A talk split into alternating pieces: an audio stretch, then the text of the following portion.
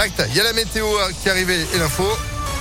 L'actu, Léa Grillet, bonjour. Bonjour Phil, bonjour à tous. Et on commence avec le Rhône, toujours en vigilance euh, orange canicule aujourd'hui. Même s'il fait moins chaud que ces derniers jours, la vigilance est maintenue sur une partie de la région. En revanche, la vigilance orange pour les orages a été levée. On reste en vigilance jaune.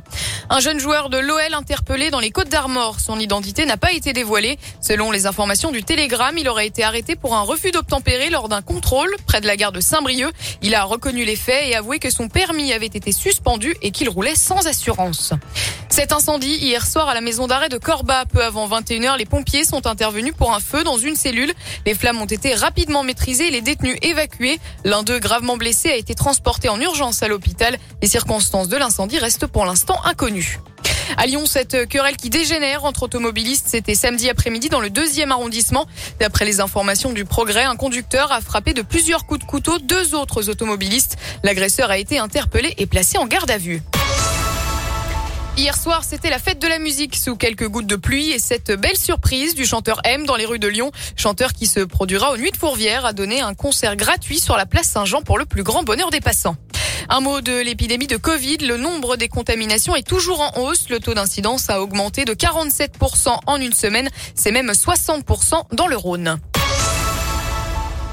Avant tout, un passionné de soccer et un, investisseur qui veut amener des capitaux, mais surtout de l'enthousiasme. Voilà les premiers mots du milliardaire américain John Textor, nouvel euh, actionnaire pardon, majoritaire de l'Olympique lyonnais en opération séduction hier après-midi à l'OL Stadium. Moi, je veux vraiment gagner la Champions League. J'aime pas ces modèles comme, le PSG, avec ces, super euh, athlètes que l'on voit, ces super euh, joueurs, mais je pense qu'on peut arriver à les, gagner. Dans, les prochaines années, on va réussir j'espère qu'on va pouvoir les battre, j'espère on va pouvoir gagner euh, euh, une, euh, une Champions League, une Ligue des Champions. J'espère qu'on va pouvoir rêver de, de ça. Il espère séduire les supporters lyonnais avec de grandes ambitions, beaucoup d'énergie et une attention portée sur la formation.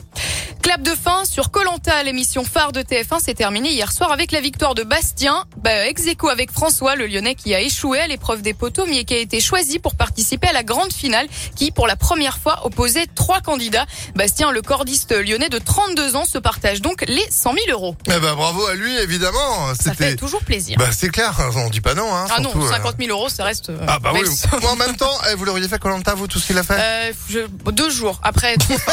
Au bout de 48 heures. Voilà. J'appelle euh, le rapatriement. je veux euh, n'importe quoi. Ouais, ça reste assistance rapatrié, moi j'en peux plus. Merci beaucoup Léa. Vous êtes de retour à 8h À 8h, à tout à l'heure. Allez, à tout à l'heure, 7h34. Météo Lyon.